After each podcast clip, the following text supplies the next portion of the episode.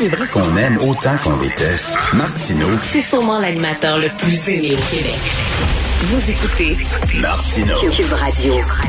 Alors, selon une étude de l'Université d'Alousie en Nouvelle-Écosse, la pandémie a fait engraisser les Québécois. Nous allons parler avec euh, Sylvain Charlebois, que vous connaissez bien, professeur titulaire à la Faculté de Management et d'Agriculture de l'Université d'Alousie. Bonjour Sylvain. Bonjour. J'en suis la preuve, euh, la preuve. J'en suis l'incarnation de cette étude. Donc, vous êtes honnête. Vous êtes Oh, honnête. oh non, oui. Ce matin, là, ce matin, j'ai dû essayer trois vestons différents avant d'en trouver un qui m'allait. Les autres, j'arrive pas à attacher les boutons. J'ai pris énormément de poids pendant euh, cette, euh, cette maudite pandémie-là. Heureusement, je suis pas tout seul. C'est- drôle. La TV, on dit que la TV engraisse. Je vous regarde à la télévision, j'ai pas, j'ai pas perçu de gain de poids avec vous. Ah, ah, c'est la bédane, c'est la bédane. Vous cachez bien. Oui, c'est ça. Et gardez votre barbe.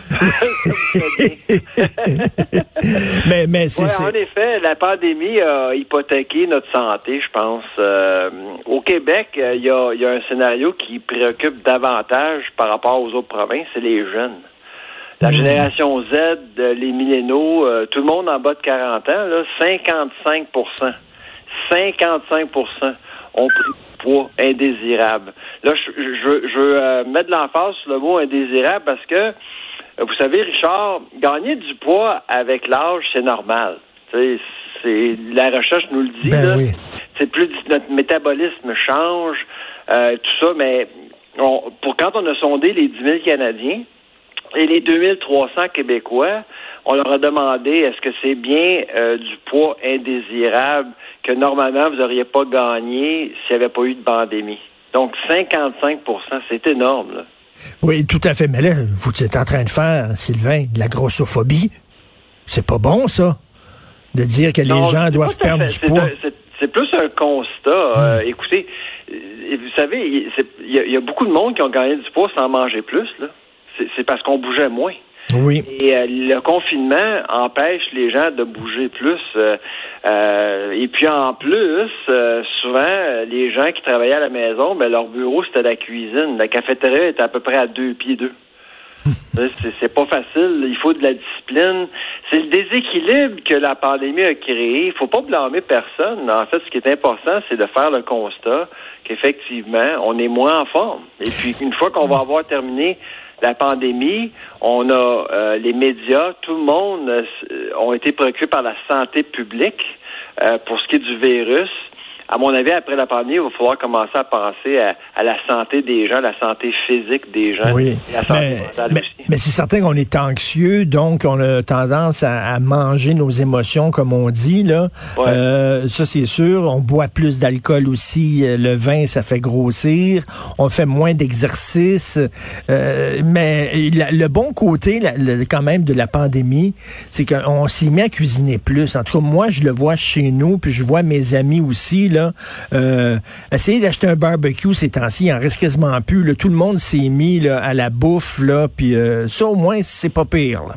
C'est une bonne Ouais, nouvelle. Absolument. En fait, euh, au niveau de la littératie alimentaire, là, on est plus éduqué, euh, on a assez toutes sortes de recettes. Euh, D'ailleurs, les Québécois, en moyenne, on connaît plus de recettes qu'avant la pandémie. Donc, il y a vraiment des gains. On est bien outillés pour prendre soin de nous après la pandémie. Une fois qu'on va commencer à bouger, on va sortir, on va se promener. Euh, j'ai façon, je pense que de façon naturelle, on va commencer à se débarrasser du surplus de poids là qu'on Oui. a durant la pandémie. À mon avis là, surtout qu'on arrive à l'été là, donc ça va faire du bien. Les gens vont sortir, le vaccin va prendre, va faire son œuvre. Alors, je pense qu'on est dans le pire là actuellement et on croyait comme laboratoire que c'était important de faire un constat public en disant bon ben voici là, on commence à, à voir la lumière au bout du tunnel maintenant. Mais là, il faut faire le constat qu'il faut prendre soin de nous là. Oui, tout à fait. Mais puis le télétravail, c'est ça, avec le frigo qui est juste à côté du bureau, là, juste à côté de l'ordinateur, c'est pas génial non plus. Là. Non, c'est sûr. Et puis, euh, il faut une discipline. Puis pour les gens qui ont des enfants, euh, en tout cas, moi, nous, on en a des enfants. Puis c'est- pas évident là, de de s'en venir aux trois repas. Euh, Après ça, il y a les, il y a les collations. On, on perd on perd nos nos repères. C'est un peu ça que la pandémie a fait, c'est qu'on avait nos routines et ça a été complètement détruit par par la pandémie. Alors, je pense qu'il n'y a pas personne te, devrais demander pardon pour un gain de poids. Là. Et, les gyms, les gyms, les gyms, les gyms qui sont... je vous pardonne. Merci.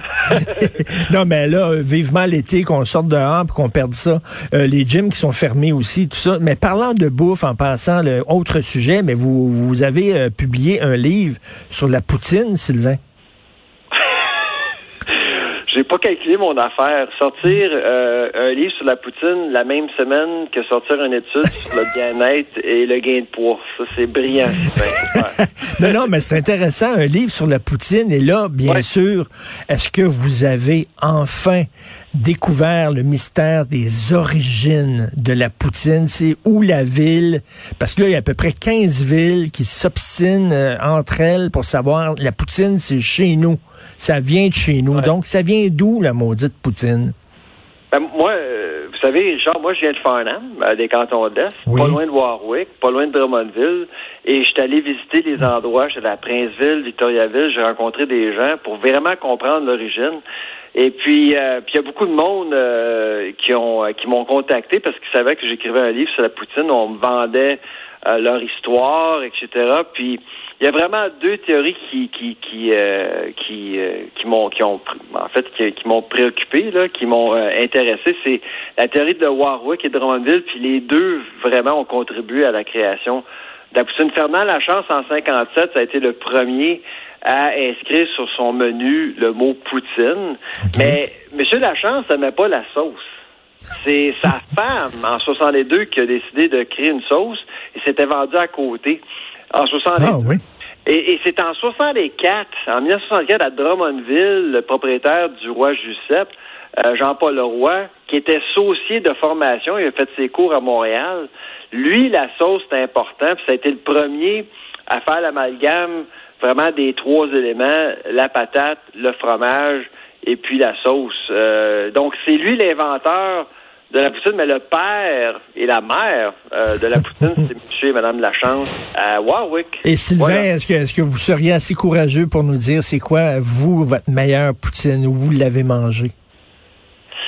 Ben, il y a un chapitre là-dessus, puis on a toujours un biais euh, envers la première, première poutine qu'on mangeait. Ma première poutine, c'était à l'ami du passant à Farnham sur la rue principale. c'est une roulotte, là. OK. Il n'y a rien d'extravagant, mais cette poutine-là, là.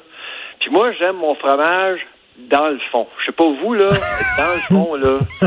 C'est important parce que ça, ça, ça, fond euh, à travers les frites, là. C'est comme le trésor à la fin d'un parcours, là, à travers les frites, là. C'est essentiel. Vous, c'est, est-ce que vous avez une poutine préférée? Euh, moi, je non, mais euh, je vais vous avouer quelque chose. Je, je, suis nouveau dans la poutine. Je pense que j'ai mangé ma première poutine il y a quatre ans. Hein? Ouais, pour vrai, je trouvais ça dégueulasse, mais je regardais ça, ça m'intéressait pas pas en toutes les frites molles dans la sauce. Ça, je pense que j'ai mangé ma première poutine il y a quatre ans. Euh, ah, et, donc, j'adore ça, c'est super bon, là, mais, euh, mais bon. Parce que le problème, c'est que moi, j'aime plus vraiment la poutine parce qu'à 51 ans, là, on digère ça pendant trois jours. mais, euh, Exactement. Mais à 20 ans, à 20 ans, c'est extraordinaire, là. Et puis, je connais personne qui a mangé une première poutine et qui était malheureux en même temps. On est toujours heureux en mangeant notre première poutine. Comme une, comme une crème glacée euh, l'été, là, c'est tout le temps super. Merci. Donc, le livre est disponible actuellement dans toutes les bonnes librairies. Poutine Nation. Poutine Nation. Merci beaucoup, Sylvain Charlebois. Au revoir. Bonne journée. La chronique argent. Une vision des finances pas comme les autres. Alors, Yves Daou, euh, des euh, logements 500 dollars, est-ce que c'est facile à trouver à Montréal? Bon, mais tu as déjà vu ce qu'on a fait ce matin à la journée. En, fait, on s'est mis à chercher hier à combien on pourrait trouver pour 500 et 600 dollars. Et malheureusement, on n'a pas trouvé grand-chose. Écoute, c'est des et demi, puis je suis pas sûr qu'une famille de deux ou trois, là, on serait pas mal tassé, là. Euh, mais ce qui est quand même fascinant, là, euh, de, de, la SHL récemment a quand même développé un rapport qui dit que à Montréal, le loyer moyen est à peu près de 891 qui est en hausse de 4,2% euh, Le taux d'occupation est à peu près de 2,7 puis tu sais, des, studios, là, tu sais, euh, c'est 702 dollars le loyer moyen. Euh, une chambre, c'est 810. Un deux chambres, c'est 803. Puis un trois chambres, c'est 1100. Fait qu'à 500 piastres, là, mettons que j'ai même vu des garages à louer pour 400 par mois. Mais c'est ça, euh, peut-être tu peux t'entreposer, tu sais, ils vendent des, mini-entrepôts, tu peux louer, là. Euh, je sais pas si tu peux en trouver à 500 par mois, mais cela dit, c'est moins cher à Montréal qu'à Toronto ou à Vancouver. Quand même. Oh, mais oui, c'est ça. Je trouve qu'il y en a pour moi que le Québec est une génération, beaucoup de, en tout cas à Montréal, une génération de locataires. Puis euh, quand tu regardes, euh, je sais pas si tu as vu la dernière étude de, de l'IRIS qui est sortie hier, là, il y a environ 1,5 million de Québécois qui peinent à sortir de la pauvreté. C'est quand même du monde sur 1,5 million. Là. Des gens là, qui gagnent entre 23, 24 000 et 32 000 dollars. 1 million de personnes qui, qui vivent. fait que c'est sûr là, que on n'est pas une, société très riche, donc euh, et, enfin, on peut, on peut quand même dire qu'il y, a une crise de logement, même si euh, notre, ami euh, François Legault ne veut, pas le dire. Mais je pense que le coup d'hier rappelle le coup qui avait été fait à Philippe Couillard. Hmm. Je, sais pas, du 75 par semaine pour se nourrir. Tu avais même eu François Lambert qui, s'était aventuré aussi à dire qu'il était capable de vivre à 75 mais euh, finalement, ça s'est avéré. Mais ça s'est pas avéré vrai. C'est vrai, c'est fait tomber dessus. Oui, tout à fait. Ah, à dernière heure, une nouvelle de dernière heure, Transat qui a obtenu un financement. Bon, donc c'est annoncé ce matin. Je veux juste te rappeler, aujourd'hui, c'est une grosse journée, c'est l'Assemblée des actionnaires de Transat. Euh, donc, euh, il risque d'avoir beaucoup de discussions sur l'avenir de Transat. Mais ce matin, le gouvernement canadien annonce une aide de financement de 700 millions de dollars à Transat. Euh, de ce 700, millions de dollars, tu en as 310 millions qui vont être réservés pour le remboursement aux voyageurs qui avaient euh, bon acheté des billets là euh, à compter du 1er février 2020. Et donc, mais je te rappellerai quand même qu'il y a 573 millions de billets non remboursés encore fait que c'est pas la grande majorité qui vont euh, en, profiter, comme ça avait été le cas de, avec Air Canada. Euh, donc, euh, gros dossier de, de Transat aujourd'hui. on verra si les, les, actionnaires de, Transat vont vouloir entendre la proposition de Pierre Calpelado de ben leur donc, euh, gros sujet aujourd'hui. Euh, donc, on va suivre ça toute la journée. Et euh, Guy Leblanc d'Investissement Québec dit qu'Investissement Québec n'est pas un buffet all you can eat. ça, c'est vraiment bon. on a obtenu les ajustements sonores de parce qu'après la, notre sortie sur la politique de rémunération, là, où sa rémunération a passé à plus de 1 million de dollars et permet aussi à d'autres dirigeants d'entreprise dans d'en faire plus là, de, pour atteindre le million. Évidemment, il y a eu beaucoup de, critiques. Et euh, pour éviter euh, que ça continue, les critiques, il a fait une appel conférence avec tous ces 1000 salariés de l'organisation et on a eu des extraits sonores euh, dans lesquels il justifie justement, et évidemment, la critique la plus normale, c'est que c'est les médias qui comprennent pas. Eh ben oui, c'est ça. J'ai vu ça là. Il, dit qu'il veut faire une tournée des salles de presse du Québec, euh, Yves, pour vous expliquer comment ça fonctionne Investissement Québec, parce que toi tu comprends pas. Michel Gérard, il comprend pas là. Vous êtes des nuls là. Vous comprenez rien. il va aller vous expliquer c'est quoi. Eh, t'étais chanceux là. J'ai hâte, que tu me parles de sa visite. Ah ouais, puis, oh, moi je pense qu'on va y poser des questions sur ce qu'on appelle les prêts pardonnables. Ben oui, ce qu'on appelle des dons. Oh, oui, des dons. On, on connaît ça un petit peu. j'espère qu'il va répondre à nos questions. Puis il y en demeure pas moins là, que, tu sais, on le sait, là, euh, Investissement Québec est devenu comme un peu le bras financier du ministère de l'Économie. Euh, donc, euh, beaucoup de projets d'investissement et pour lesquels les Québécois sont à risque. Et c'est ça qui nous intéresse, nous. C'est, c'est quoi le risque qu'on a quand Investissement Québec met de l'argent dans des entreprises comme, euh, euh, rappelle-toi, les Flying, euh, le- les Flying Whales. dirigeables. Ben oui. Des ballons dirigeables, puis euh, d'autres d'autres projets comme ceux-là. Puis évidemment, voir toutes les règles d'éthique aussi. Là, tu sais que il y a beaucoup de- de- d'enquêtes qui se passent sur les possibles euh, conflits d'intérêts dans, entre- dans ce milieu-là. En Donc, tout cas, euh, non, non, tu comprends rien. Les médias comprennent rien. Va vous.